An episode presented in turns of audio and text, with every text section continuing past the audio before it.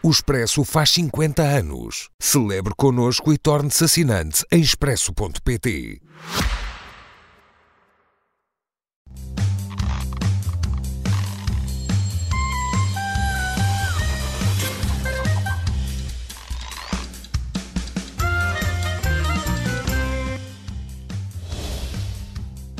Boa noite. Uh, dois eventos dos últimos dias em Portugal, agressões em Olhão, um incêndio fatal em Lisboa, obrigam-nos a considerar a nossa relação política, social, económica e moral com o fenómeno da imigração. A intensificação da guerra de agressão russa na Ucrânia, prestes a completar um ano este mês, obriga-nos a confrontar a continuação do conflito no longo prazo.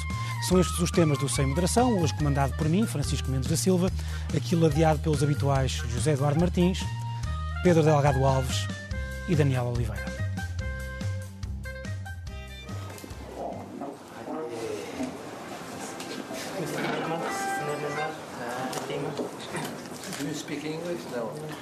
I'm so sorry for what happened.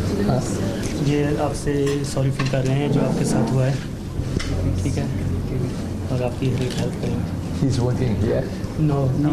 Eh, ele só chegou aqui dia 24 no Oleão, só para procurar trabalho. Ah, Mas dia 25 eh, aconteceu aquele acidente. você quer um abraço?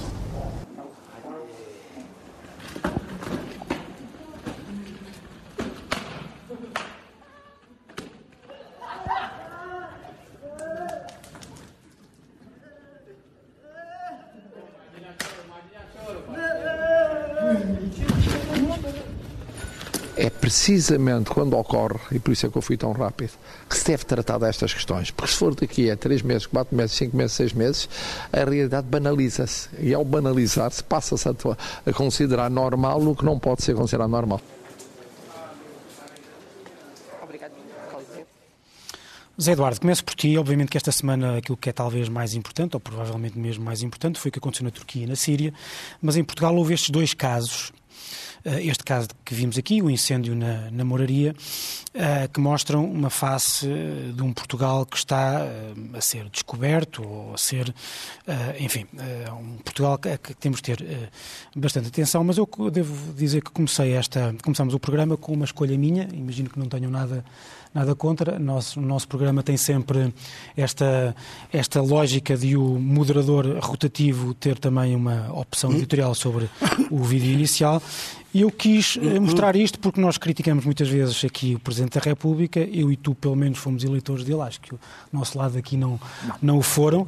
Eh, e nestes momentos eu pelo menos sinto, sinto, que o meu, revelar. Não, não sinto, que o meu, sinto que o meu voto foi bem entregue porque o Presidente Marcelo Rebelo de Sousa de facto é imbatível no exercício da sua função simbólica eh, ou, na, ou na função simbólica do seu cargo, e muitas vezes é gozado por muita gente, mas eu acho que é preciso fazer isto, eh, especialmente nestes momentos em que é necessário mostrar que estamos todos, todos nós que somos seres humanos no mesmo barco, eh, que estamos mesmo eh, nesse barco. Eh, e, portanto, fora esta, esta, este meu comentário que tem a ver com, obviamente tem a ver com isto, é uma, é uma forma de reagir simbólica, mas profundamente significativa, dirás aquilo que, que quiseres, obviamente, sobre o tema. Direi. Eu também sou eleitor, como tu disseste bem, do professor Marcelo. Há alturas em que gostava de me rever mais nas palavras dele, desta vez não podia. Acho, que- acho que é óbvio para qualquer um de nós, com o mínimo de, enfim, daquelas características cartesianas que estão sempre tão bem distribuídas, mas eu acho que apesar de tudo alguma possuímos o que o Presidente fez ontem, a rapidez com que o fez, a maneira como o fez, a aula de educação cívica que deu na escola secundária de Olhão, a maneira como hum, como quis ir dizer a esta pessoa que Portugal não são aqueles agressores cobardes que vimos no, no resto do vídeo que tu mostraste, foi, foi muito importante. E foi muito importante porque o que se passou em Lisboa, embora tenha algumas pontes para, para questões como a da habitação, não é uma questão de habitação, é uma questão de imigração. E, e eu discordo um bocadinho da tua introdução. Eu acho que há aqui quase zero de novidade. Vamos lá ver. O que se passa aqui, o que se passa em Odmira, o, o que se passou em Olhão, o que se tem passado em geral, uh, não com os nómadas digitais, que é a nova forma que o governo nos tenta convencer que atrai imigrantes e capital estrangeiro, quando na prática aquilo que continua a acontecer é que investidores chineses continuam a transformar o interior cada vez com mais facilidade em vistos gold. Uh, isso, isso não é verdadeiramente a imigração que nós precisamos nós passamos um problema, de, estamos num inverno demográfico grave, que na próxima década vai ter um impacto brutal sobre os nossos sistemas, desde logo sobre os sistemas públicos, assistencialistas, sobre a educação, sobre a saúde, sobre a segurança social e, portanto, nós precisamos muito de imigração. Precisamos para compor a pirâmide demográfica, precisamos para trabalhar precisamos para trabalhar o que se passa em Odmira e o que se passa em imensos sítios, embora em Lisboa a ausência do CEF e a ausência do controle de imigração transforme isto num fenómeno de redes ilegais com contornos diferentes da semi-escravatura de Odmira. Uh, são coisas diferentes. Muita desta gente com, com os, o CEF a demorar, o CEF, o que sobra do CEF, o que já não existe do CEF, a demorar três anos a decidir um processo eh, de integração de um imigrante na sociedade portuguesa, nós temos aqui um problema sério de trabalhadores. Nós não temos um português que apanha o almoface, não temos um português um português que trabalha na agricultura e, portanto, nós precisamos da imigração também para compor a nossa base de trabalho. E, portanto, nenhum comportamento hum, xenófobo deve ser tolerado, mas também não deve ser permitido, do lado do Estado, a total ausência de comparência que se tem verificado no caso dos mais fracos, dos mais desprotegidos, que são os imigrantes do, do leste do, da Ásia, que vêm para Portugal trabalhar em condições muito semelhantes à que alguns portugueses encontraram nas Bidonville de Paris há 30 ou 40 anos atrás, ou noutros sítios para onde imigraram, e que, e que hum, e que basicamente estão uh, em Portugal completamente desacompanhados. Nós passamos a ouvir, a, a, a dizer que há redes de tráfico de pessoas, que estas pessoas são exploradas, vimos as condições miseráveis em que uns quantos agiotas e uns senhorios pouco conscienciosos conseguem amontoar pessoas às cavalitas em casas muito pobres no centro de Lisboa, mas o que o Estado está a fazer para combater isto que é conhecido há muito tempo, sabemos, zero. Daniel, eu, enfim, eu, o José falou aqui do caso Odmira e eu devo dizer que eu, quando falava da novidade, já integrava esse caso. E, portanto, eu pergunto, obviamente, para além do simbolismo com, com que começámos o programa, há uma discussão profunda a ser feita que eu tenho dúvidas que esteja a ser feita. Pergunto, portanto, o que é que tu entendes que este caso, que estes dois casos nos querem dizer, se é que eles são casos paradigmáticos ou não, sobre se Portugal está ou não preparado para as vagas de, de, de imigração do tipo das que começámos a assistir. E quando digo um tipo de vagas de imigração, são que envolvem esta quantidade de imigrantes e desta, eh, desta, deste tipo de proveniência, por causa do modelo de, de de modelo de desenvolvimento assente no turismo que temos, por causa da falta de, de mão de obra que temos em muitos dos setores importantes da nossa, eh, da nossa economia e também por causa desta nova realidade da gig economy, ou economia do, do biscate, que parece que é onde vivem, ou de, que vivem muitos destes, destes imigrantes. Uh, uh, Portugal não está preparado num sentido. Uh, eh, nós temos, preparado, sim, nós temos pouquíssima imigração em comparação com outros países. Muito politicamente, então, somos um país, somos um país que se não está preparado com esta imigração, não sei, quando, quando tivermos a imigração que precisamos, eh, aí não sei se estará preparado. Há uma coisa que é evidente para mim que junta os dois casos. Eu, eu nesta primeira volta, se não me importa, eu vou, eu vou me concentrar sim, não, mais nas reações políticas, porque isso também diz qualquer coisa do que estamos e não estamos preparados. É, mas, eu, quando digo que estamos ou não preparados, é também é, politicamente. politicamente. É, é, mas dizer que eu acho que isto, isto. Que, isto, que isto tem em comum é desproteção do imigrante. É o imigrante descartável e desprotegido que leva a ser vítima fácil do abuso e vítima fácil do abuso, da extorsão, etc., e da violência. Eh, não é por acaso, eu acho que não é por acaso que é, que é aquele, aquela pessoa que é atacada daquela forma selvagem, nem sei se aquilo é por ódio ou por outra coisa. Como já, é tinha, sua... como já tinha acontecido em Odmira, Exatamente. com os agentes, com os guardas da GNR, é porque, relação, é porque são pessoas que, que, que, que as pessoas intuem que estão totalmente desprotegidas e, portanto, pode-se fazer qualquer coisa com elas porque estão totalmente desprotegidas. Eh, Luís Montenegro em relação ao incêndio, disse que o que, lhe, o que lhe ocorreu dizer foi que há muito tempo que defende um programa transversal e universal para sabermos que imigrantes precisamos em Portugal e que imigrantes queremos ter em Portugal. É um discurso quase mimético ao que o do André Ventura tem, porque ele tem sobre a imigração, é este tipo de discurso. O que é extraordinário. Nós podíamos, se estivéssemos a discutir, a discutir a imigração, mas não. Perante dois casos de exploração, o que lhe ocorre dizer é que tipo de vítimas é que nós precisamos de ter ou não. Certo. Como se o problema, como se certo, o... a interpretação não, supletiva. Não, não é nada supletiva. é como se... Foca é o problema se... do lado oposto. Sim, é, mas é, dizes é, que é que tipo de vítima? É que não, é, porque, não, é porque eu estava a falar num momento em que havia duas vítimas. Sim, está bem, mas timing... não quis, não quis, não, não, não, não quer escolher que tipo de vítima. Não, não, não. O timing em que ele diz... Queres que ele escolha, não, mas não, tudo bem. Ele está a falar de vítimas. E o que lhe ocorre dizer Sim. sobre as vítimas é que tipo de pessoas nós queremos que venham. Eu acho que a intervenção não é infeliz, mas a tua também. A forma, como, forma como a caracterizas, só isso. Não, eu estou a sublinhar, o que eu estou a sublinhar, eu não estou a sublinhar que ele okay. disse que tipo de vítimas queríamos. Eu estou a sublinhar que era de vítimas que neste momento ele estava a falar. Era disso que ele estava a falar. E foi isto que lhe ocorreu dizer. E não foi por acaso, não foi um deslize, foi porque é isto que ele quis dizer. É, é, o problema, portanto, que, que, que, lhe ocorreu não foi o problema da exploração é, e da violência que resulta de coisas que tu falaste, por exemplo, da demora em legalizar, evidentemente, imigrantes ilegais são imigrantes mais desprotegidos, que, para além de ajudarem menos a economia, no sentido em que eh, contribuem menos, eh, olha, começa logo, porque ajudam a baixar um imigrante com legal é um imigrante com mais direitos. Um imigrante com mais direitos é um, é um imigrante que se faz pagar melhor do que um imigrante sem direitos. Portanto, que não compete para baixar os salários, compete para ajudar não creio a economia. que ainda estejamos lá. Dois, dois, um imigrante desprotegido é um imigrante que pode ser violentado, que pode ser explorado uh, uh, no pagamento de rendas, ou seja, é tudo joga contra ele. Portanto, esta é uma primeira parte de que valeria a pena falar. A outra, que não vou falar agora, deixo para a segunda parte, é a questão da habitação em Lisboa, no Porto e noutras zonas, noutras regiões do país, deixo para a, segunda parte. É, e, portanto, o que, está em, o que está em debate não é a seleção da qualidade e da quantidade de imigrantes, é como é que protegemos os que cá entram e os que cá estão. E a gente não tem imigrantes a mais, tem imigrantes a menos. A gente não, não, quem nos dera a nós, estamos em situação de selecionar os imigrantes que precisamos. Nós precisamos, não é que venham, acima de tudo, que eles até vêm. Sim, é os países nórdicos, por exemplo, têm essa discussão há muito tempo. Mas é têm, claro. estão noutra fase. Claro. Nós precisamos que venham e que fiquem antes de mais, e que fiquem. Uh, uh, o, o, problema, portanto, isto é, isto é a primeira coisa que eu, que eu queria dizer. E acho que Luís Montenegro devia olhar para o Presidente da República, e é sobre isto que eu, tô, que eu quero falar e, que, e é com isto que vou terminar. Uh, porque demonstra que é possível, é possível e sempre existiu, e era largamente maioritária, uma direita totalmente conectada com estes valores em comum que nós temos aqui.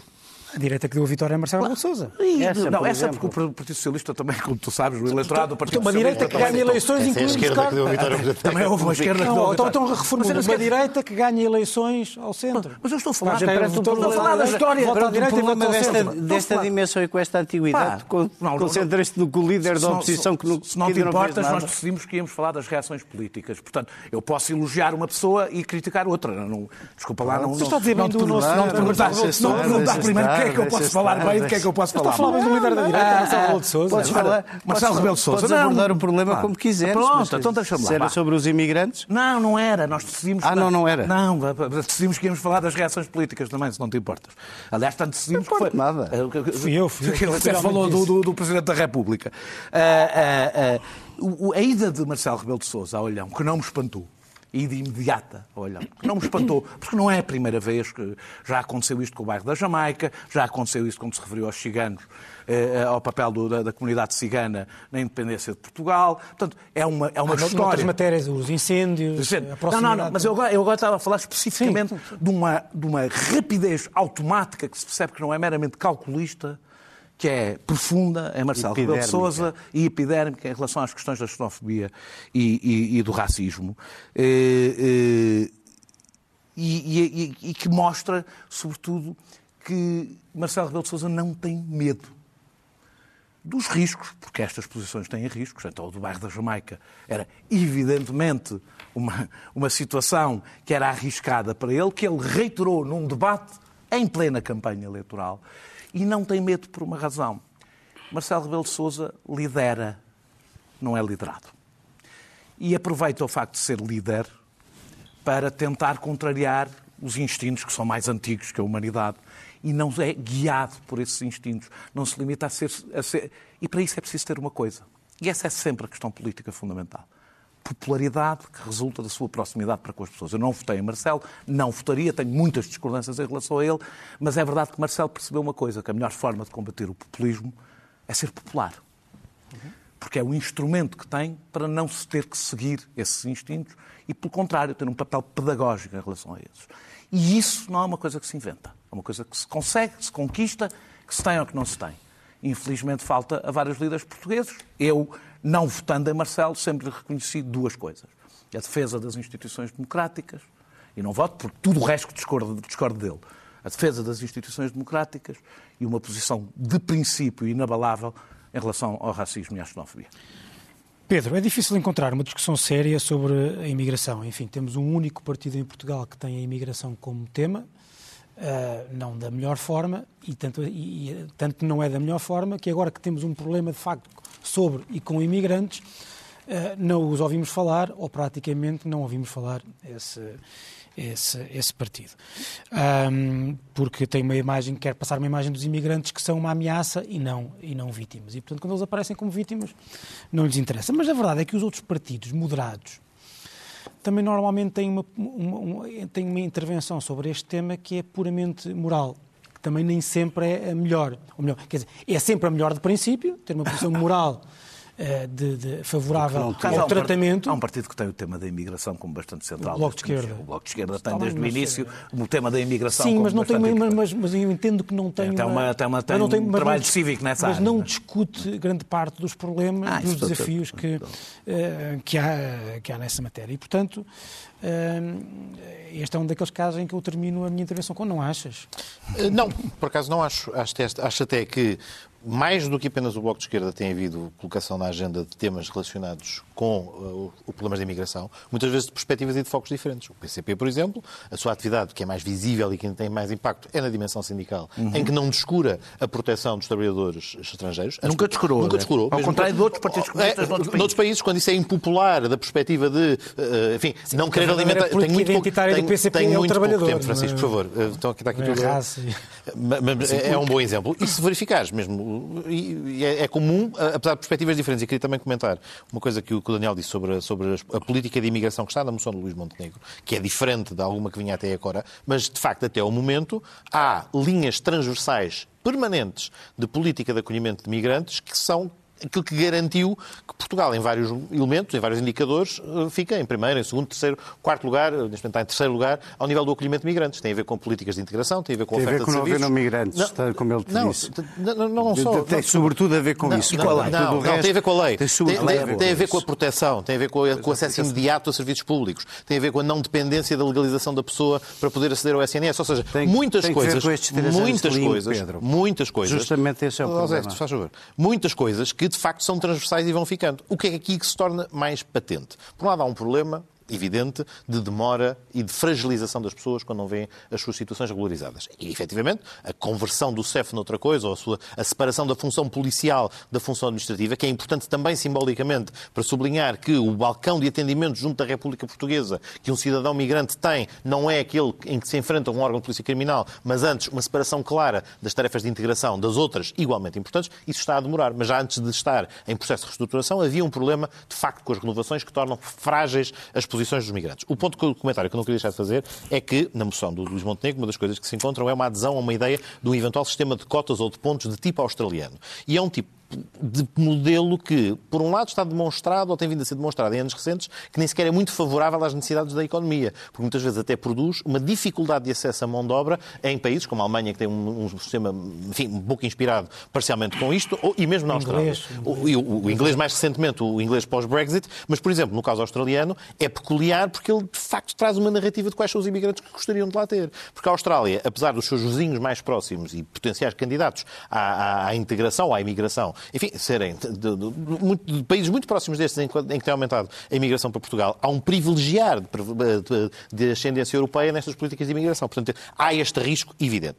O que aqui também sabemos, o censo último demonstra, houve um aumento brutal destas comunidades do Sudeste Asiático, do Sudeste Asiático, ou seja, da Ásia do Sul, para ser mais concreto. A comunidade Bangladesh e nepalesa cresceu imenso nos, nos, últimos anos. É mesmo um salto qualitativo brutal de menos de mil para mais de 10 mil num dos casos e o outro mais consistente. Mas são, continuam a ser mais frágeis. Acesso, a língua é um problema substancial e as redes, apesar de já existirem com alguma robustez, quer a nepalesa, quer a Bangladesh, o que é facto é que não têm a capacidade de oferecer respostas com a robustez que outras, por exemplo, a ucraniana, que está aqui há muito mais anos, tem uma capacidade de, Sim, mas, de inserção totalmente diferente. Espera, oh, não, não, não, desculpa. Uh, uh, em, em, que é diferente? Sem pergunta, sem pergunta. não quero interromper, Pronto, uh, porque ainda queria, ainda queria acrescentar mais uma coisa que é as soluções que não são exclusivamente ou seja, os problemas exacerbam-se por ser comunidades migrantes com esta situação de fragilidade. Os dois tópicos que já referimos, o Daniel provavelmente vai abordar de novo, que é a dimensão da habitação. Isto é também um problema de habitação. E discordo um pouco. Diz há pouco que isto não é um problema de habitação, é um problema de migração. Não, isto é também um problema de habitação que se torna, que se multiplica pela escala que, assistimos hoje por estarmos perante populações fragilizadas. E é também um problema de política laboral e de legislação laboral. Um dos tópicos da agenda do trabalho digno, que está prestes a ser aprovado, enfim, é mais satisfatório para uns, menos satisfatório para outros, portanto, as, as opiniões políticas políticas divergirão, mas que tem um rumo que assenta no reforço da proteção de quem trabalha para plataformas eh, da economia moderna, da economia sem contratos, da economia flexibilizada, é esse perfil de economia que efetivamente gera uma precariedade muito mais brutal, porque são estas pessoas, infelizmente, que não só têm estas condições de habitabilidade eh, degradantes, como depois não têm garantia de um posto de trabalho, quando têm que fazer as, as entregas dos circuitos para, para as Uber ou para as Globos ou para as outras entidades da vida que por aí andam, correm os riscos sozinhas, não têm capacidade de.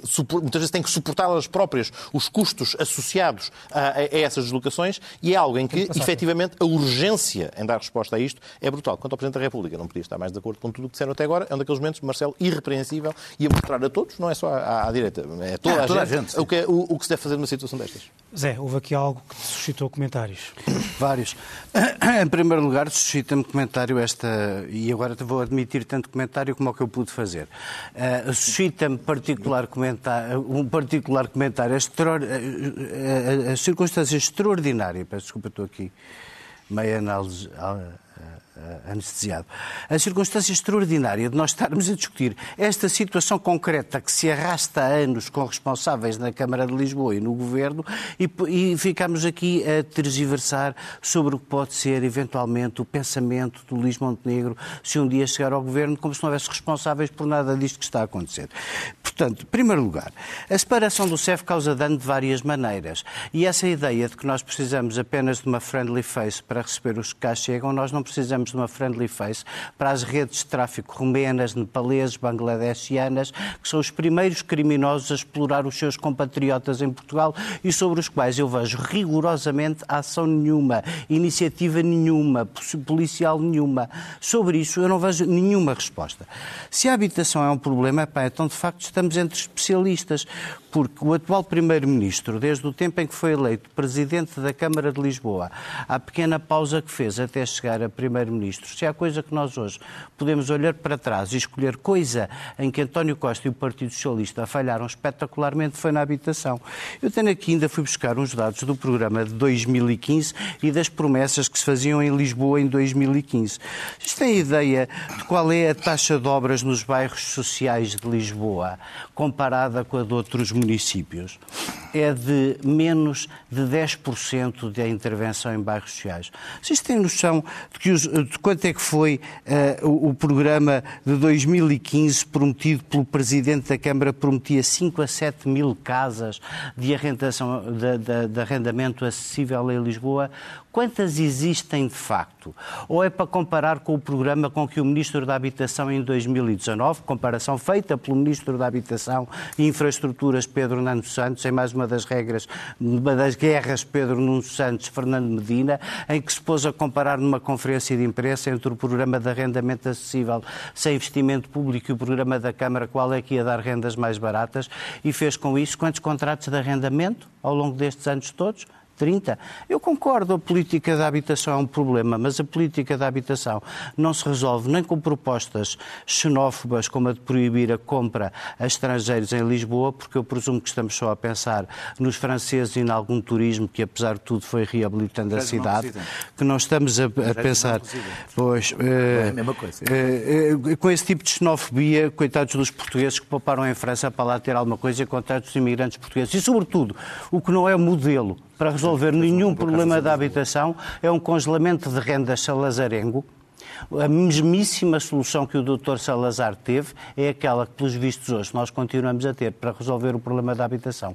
É o congelamento das rendas, que desde o tempo de Salazar ao tempo a seguir, ao 25 de Abril, degradou por completo o nosso parque habitacional e o transformou nesta coisa disfuncional, em que só há casas ou para muito ricos ou colchões para muito pobres. Daniel, rapidamente sobre a deve haver, deve haver lei, lei das rendas por toda a Europa, porque este é um problema, por todo o mundo, porque este é um problema global. É, é, Lisboa, é potencial como eu digo, o salazarismo chegou à Holanda e a toda a Europa, é por essa Europa fora. Uh, Lisboa. Há rendas condicionadas é, na Lisboa, Holanda. Lisboa. Há rendas condicionadas na Holanda. Não, por isso mesmo é que eu te estou a dizer, e no entanto a Holanda está a viver exatamente o mesmo problema que nós estamos a viver. Portanto, é um problema global que tem a ver com a finança. Qual é o problema da Holanda? Ainda bem que tu não faço ideia, vais-me explicar tudo depois. A financiarização. Se quiseres. A, podes, como quase tudo. A financiarização, a financiarização, da, da, a transformação do, da, da, habitação em mero ativo financeiro é a razão. Opa, por favor, não vais, tu vais conseguir não interromper alguém. Já não, já não posso falar mais sobre o tema. Lisboa, eu quando fui a Odmira, disse que Lisboa eh, eh, tinha várias Odmiras dentro, do, de, dentro dela, eh, sobretudo com, com estes trabalhadores descartáveis eh, que nem sequer têm dinheiro para se aproximar, para poder viver fora de Lisboa e estar longe do local dos sítios onde trabalham, que é geralmente nessa chamada geek economy, eh, eh, nem para isso têm, portanto não podem viver longe, têm que viver no centro, no centro da cidade. A pressão do, do, do preço das casas e das rendas, que expulsou e está a expulsar a classe média de Lisboa e do Porto, e, e, e não só, e a transformá-los em parques temáticos para alojamento local ou condomínios para nómadas digitais, todas as pessoas que não têm casa há muito tempo em Lisboa e não são ricas, não têm possibilidade de viver em Lisboa, a não ser que se acumulem pessoas eh, para trabalho, para, estarem disponíveis para o trabalho desqualificado, se acumulem eh, eh, em casas. As, as, as casas aumentaram 19% em 2022. 19% em 2022. E isto é transversal às principais cidades do mundo e temos que ter um debate sem preconceitos uhum. sobre se podemos permitir que as casas sejam um ativo financeiro antes de cumprirem a sua função. Não vale a pena tomar notas, já não vais, não, não poder. Não é que não falo da Ucrânia. É que não falo da Ucrânia. Opa, está bem, não vou deixar. Mas fala a última palavra em todos os debates. Falas depois do vídeo da Ucrânia. A última depois do... Os internacionais representam 12% do valor total das vendas eh, mas sobretudo o resultado é que uh, compram 63% mais caros. Eu também não acho que uh, os estrangeiros não residentes, que é isso que está em debate, que foi a solução, por exemplo, que o Canadá encontrou, a Nova Zelândia fê-lo e não, não teve grandes resultados. Eh, construir mais não casas também. Construir mais casas também não tem grandes resultados. Portugal é o país com mais casas, por 100, com o maior estoque de casas da Europa, por 100 mil habitantes. Uh, não tem falta de casas. Pois não. Casas vazias. Não, não, não. não. Tem, tem, Lisboa tem muitas casas vazias As casas vazias. a Câmara tem muitas. E não, não são só da Câmara. Não, precisas, não são só da Câmara. Há, a habitação. Não, calma, o, calma. o, nosso grande problema é que a habitação pública e cooperativa em Portugal é 2%. Na Europa, a média é 12%. Nós somos o único. A média. A média. A, a média. Há é países com muito mais. É quase metade. Ah, ou seja, somos dos poucos países. Somos dos poucos países que um dos pilares do Estado Social foi totalmente entregue ao mercado, a não ser para funções assistencialistas da habitação social. E termino só para dizer que eu defendo medidas fiscais positivas e negativas, portanto, dos dois sentidos, que deem prioridade nos grandes centros urbanos onde há um problema de habitação, a primeira habitação para para a primeira, primeira, morada. E acho que não temos que ter preconceitos nessa matéria, porque eh, eh, precisamos mesmo. Isto está a criar um problema transversal à sociedade, económico, social, a todos os níveis. Pedro, queres falar ainda sobre isto ou podemos passar para a Ucrânia? Uh, não, queria falar sobre isto. Duas outras notas rápidas. Em primeiro lugar, uh, não, não, vou ser rápido. Em primeiro lugar, eu acho que podemos e devemos discutir uh, as propostas políticas de quem vem governar ou quem pretende governar, mesmo que haja responsabilidades de quem está a governar. Ou seja, se com políticas públicas abertas e adequadas, na perspectiva de quem as discute, temos como problemas, se mudamos o diapasão e passamos a ter políticas até mais restritivas e mais difíceis de assegurar a integração, acho que podemos e devemos discuti-las, não fugindo ao debate daquilo que se está a fazer agora ou do que não se fez ainda. Mas também, obviamente, é legítimo ver se as propostas que se colocam em cima da mesa são melhores do que aquelas que estão a ser implementadas ou até se podem ter efeitos colaterais negativos. Em segundo lugar, uma coisa que também foi referida, há bastantes ações de fiscalização e inspeção da parte do CEF, que até é uma das áreas em que tem robustecido a sua capacidade de detecção e de desmontagem de redes de, de, de, de tráfico ilegal e de, de exploração, quer para prostituição, quer para fins laborais, e é um eixo em relação ao qual, obviamente, as coisas não, não, enfim, não, não têm esse cenário dantesco que tu pintas de inação. Há, é efetivamente, um problema com uma escala grande, na qual somos uma parte de um problema maior e de redes maiores, e efetivamente não se conseguem desmontar com a rapidez, com a celeridade e com a garantia da proteção de todos que ele exige. Depois fizeste também, houve também aqui algumas referências sobre parques habitacionais municipais. Lisboa tem efetivamente dos maiores parques habitacionais que há eh, à escala do país, ao contrário de muitos municípios, em que o principal interventor no mercado habitacional local é o próprio Estado através do IRU, em Lisboa é o município. E que dificuldades é que aqui existem? De facto, há um problema que é comum ao problema que encontramos ao nível da construção de nova habitação pública para colocação no mercado, tem a ver com a celeridade e com a capacidade de produzir as requalificações e as reabilitações. Porque depois Lisboa também optou, depois de alguns anos em que as coisas corriam mal, antes de 2007, enfim, antes de 2007 e com responsabilidade de várias governações, não estou sequer a imputar a anterior, mas em que havia um problema na atribuição de, de, de casas, o problema que, que, se resolveu com critérios objetivos, claros, uma lista de seriação para a atribuição de casas. Qual é o problema? Infelizmente isto também gera movimentos de ocupação de, de imóveis municipais que torna mais difícil fazer essa sua reabilitação e atrasa todo o restante processo. E, portanto, há, de facto, problemas particularmente complexos, dificuldade até em lidar com as pessoas, que muitas vezes são famílias fragilizadas, que procedem às ocupações, não se fazem as coisas e não se transformam de um dia para o outro, e, obviamente, neste contexto, sem a celeridade que era indispensável, não, não, não transformas um parque habitacional público de 2% em claro, 2% em 4 anos. Isso não consegues fazer. Nem em 4, e, portanto,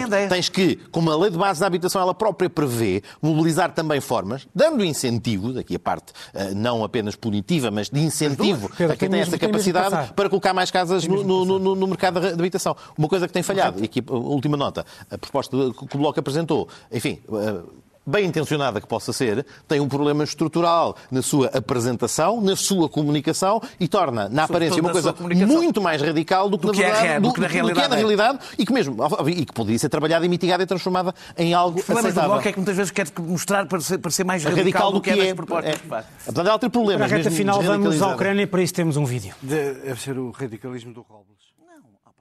За 346 днів такої війни мені часто доводилося говорити, що ситуація на фронті жорстка і що ситуація стає жорсткіше.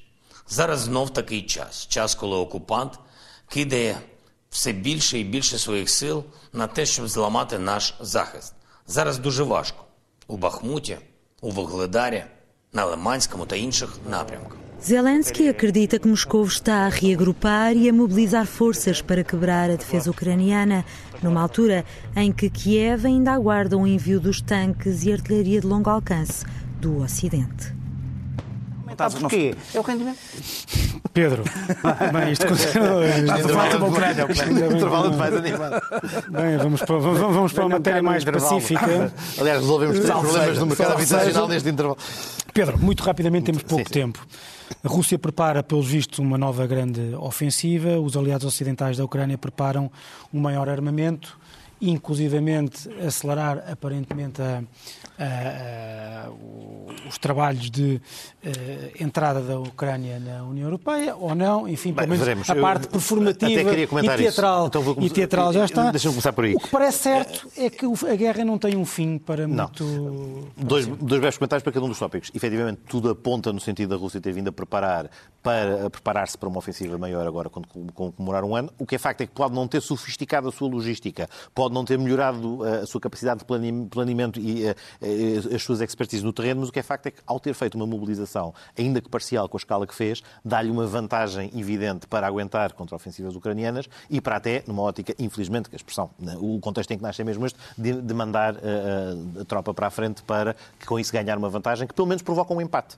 E provoca, provocando um empate no terreno, enfim, isto tem sido sublinhado nos últimos tempos, porque deixa os parceiros europeus e americanos numa situação de dificuldade, não querem ser eles responsabilizados por eventualmente falharem na hora dura que se vai voltar a surgir e, portanto, a, a, digamos, tu chamaste de parte teatral, eu acho que a presença de Zelensky no Conselho Europeu desta semana a convite do Presidente teatral do Conselho... Não foi teatral não, não, no sentido... Encenação, sim, sim, não, no sentido é... cénico, visual, sim, sim. De, de, de, de, não sei se é uma grande ideia, por duas razões. Por um lado, porque vai desassentar, vai, vai, vai desviar atenções de temas importantes que o Conselho Europeu, este Conselho Europeu Extraordinário, teria para abordar sobre resposta ao, ao ao, ao, Inflation Recovery Act americano, por um lado, e problemas de migrações, aqueles que discutíamos há pouco, que estavam na agenda do Conselho, que vai acabar por se focar muito mais no primeiro aspecto, e por depois também revela uh, e alimenta, se quisermos, uma, uma, uma, uma, fissura que já existe entre os, entre os europeus, entre aqueles que aparecem muito entusiastas de uma adesão rapidíssima da Ucrânia, para o Presidente da Comissão, o Presidente do Conselho Europeu, quase competem para ver quem é que é uh, capaz de ser mais uh, desejoso de, de, uma entrada rápida,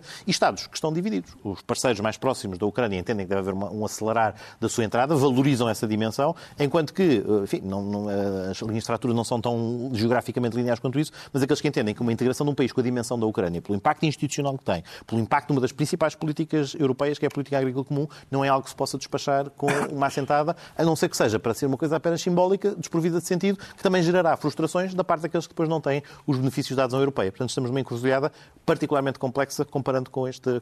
No fim do ano passado, todas aquelas nossas duas dúvidas, como é que isto vai ser, estão praticamente, não digo na mesma, mas com um avolumar de dúvidas adicionais. Como vai ser é que não vai acabar tão cedo a guerra? Não sabemos. Há, no fundo, três posições. Eu, eu gostava de. Quer dizer, nestes dois minutinhos a tu correr. Mesmo era falar da Gostava mesmo era voltar ao tema Mas ainda não podemos.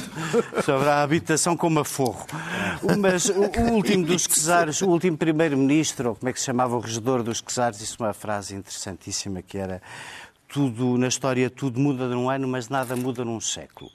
E, e eu gostava de gastar dois ou três segundos para olhar para o ano anterior. Vai fazer agora um ano que começou a guerra na Ucrânia, que era para unir um povo eslavo desavindo, era a, a, ameaçado pela NATO, por tudo e um par de botas, e a verdade é que Putin apesar desta pequena aparente vitória militar, deste este reganhar de algum, algum militar, de algum terreno, para depois de uma mobilização brutal, numa altura em que está a gastar os seus mísseis mais caros para destruir infraestruturas civis, algumas das quais construídas pelos seus antecessores, líderes da União Soviética na Ucrânia, basicamente nós continuamos, apesar dessa pequena uh, vitória, com uma Rússia altamente derrotada, uh, quer moral, uh, quer até do ponto de vista económico, esta extraordinária resistência da Europa à compra do gás russo. E, portanto, nós neste momento estamos confrontados, no fundo, com três decisões.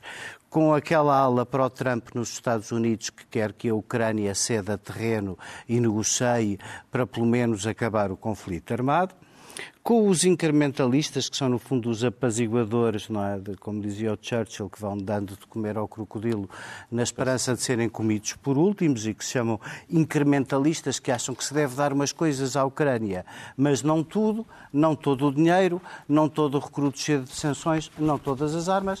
E depois há, há, há, aqueles outros, como o embaixador do Obama, não deixa de ser curioso, o embaixador, o antigo embaixador do Obama na Rússia, que diz que isto é um momento decisivo e que a única maneira, respondendo à tua pergunta, de não deixar a guerra alastrar-se para sempre, é dar uma ajuda que seja de facto decisiva à Ucrânia neste momento. E ele fala de três coisas muito importantes. Em primeiro lugar, de que a ajuda militar não seja uma, uma ajuda a, a, a conta-gotas que permita apenas prolongar, prolongar, prolongar, Aguentar. prolongar o conflito, porque isso é o interesse da Rússia e o interesse da Rússia, ao contrário, não é, não tem qualquer capacidade para uh, retaliar, como tem tentado fazer com o elevar da retórica desde dezembro, dizer que isto é uma guerra entre a NATO e a Rússia.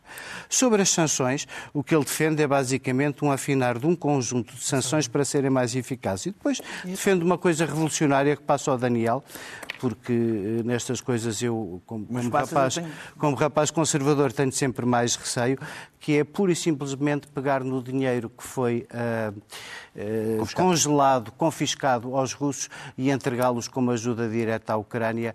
Isso é ali coisa mais para o não, não vou, não vou comentar isso, porque isso, aliás, para mim. Não, Mas não tens muito tempo, Daniel. Isso levanta, levantaria. É, é, é, sempre importante quando se tomam decisões ver que precedentes é que estão a abrir. Mas eu não, quero, não, não vou entrar por aí.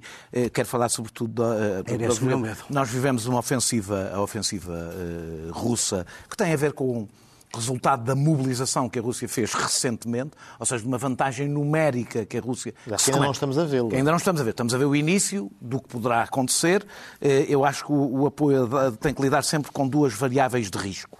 Uma, não permitir que a Ucrânia perca, ou seja, garantir que a Ucrânia eh, eh, consegue vantagens e não, e não, não, não tem aqui um recuo. Dois, e não permitir que a guerra alastre. E é sempre nesta tensão que, que, que, que o apoio é dado. Em relação aos tanques, os tanques são bastante importantes para romper a, eh, a, a linha de defesa, sobretudo do Donbass, eh, antes que, antes que se sinta verdadeiramente o efeito da mobilização.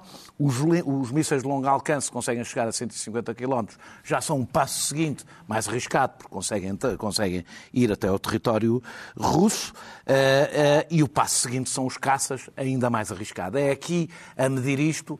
Eu acho que se deve ir medindo estes, estes dois fatores. Há só uma coisa que eu não acho, acho intolerável.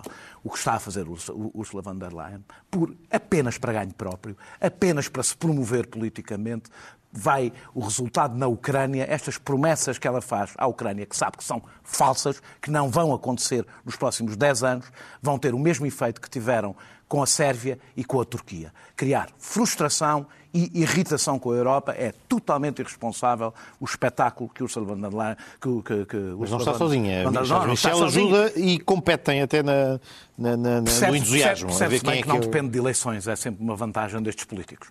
E é assim que terminamos o Sem Moderação desta semana. Voltamos para a próxima com outros temas e os mesmos comentadores. Até lá.